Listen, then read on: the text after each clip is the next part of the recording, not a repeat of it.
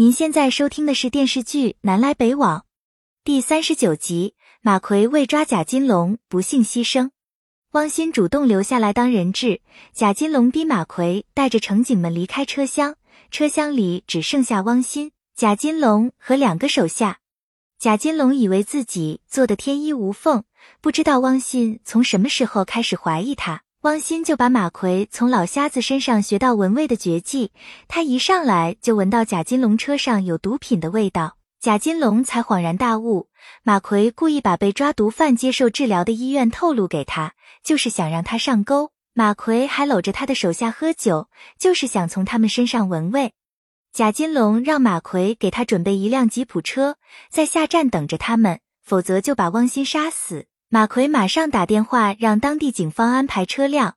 汪鑫劝贾金龙投案自首，争取宽大处理。贾金龙从开始贩毒开始就知道自己必死无疑，他坚决不去自首，还透露了汪鑫当年枪毙的那个毒贩是他把兄弟。他之所以没杀汪鑫，就是想从他身上探听消息。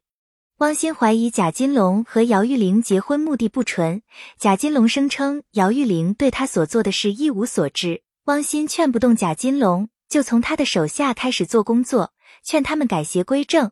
如果以前没有命案，还可以免除一死。贾金龙担心手下动摇，拔枪对准汪鑫。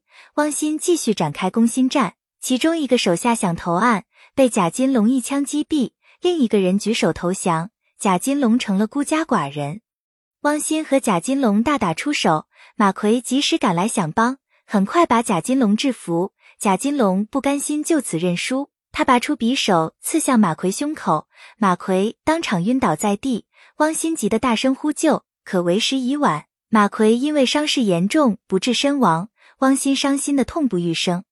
转眼到了二零零九年，我国的铁路事业飞跃发展，牛大力带着妻子来哈城赏雪，正好看到姚玉玲在街边摆摊烤羊肉串，姚玉玲很尴尬，多亏他儿子来帮忙。姚玉玲转身就走，不想牛大力看到她如此落魄。牛大力望着姚玉玲落魄的背影，心里说不出的痛。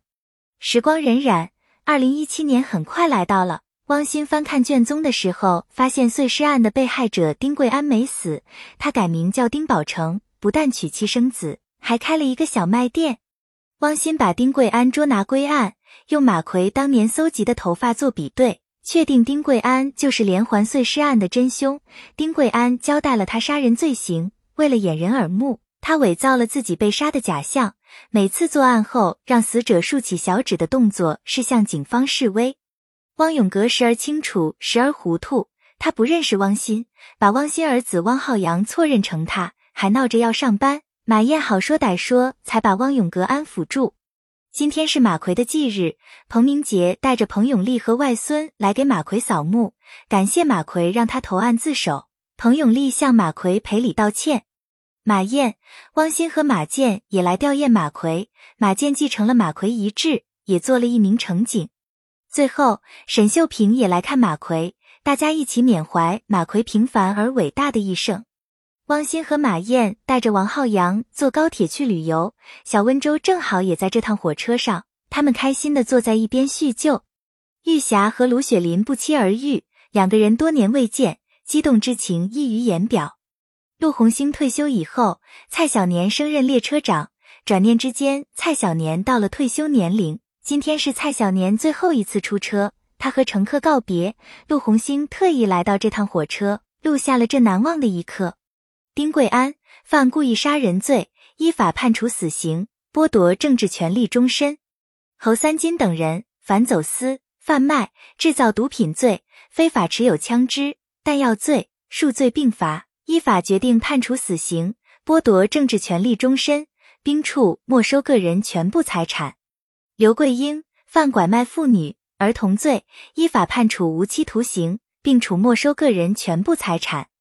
公安部追授马奎同志全国公安系统二级英雄模范称号，仅以此片献给奋战在一线的公安民警。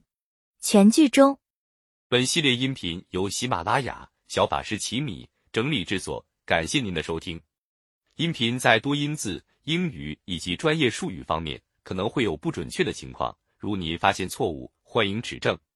更多电视剧、电影详解音频，敬请订阅关注。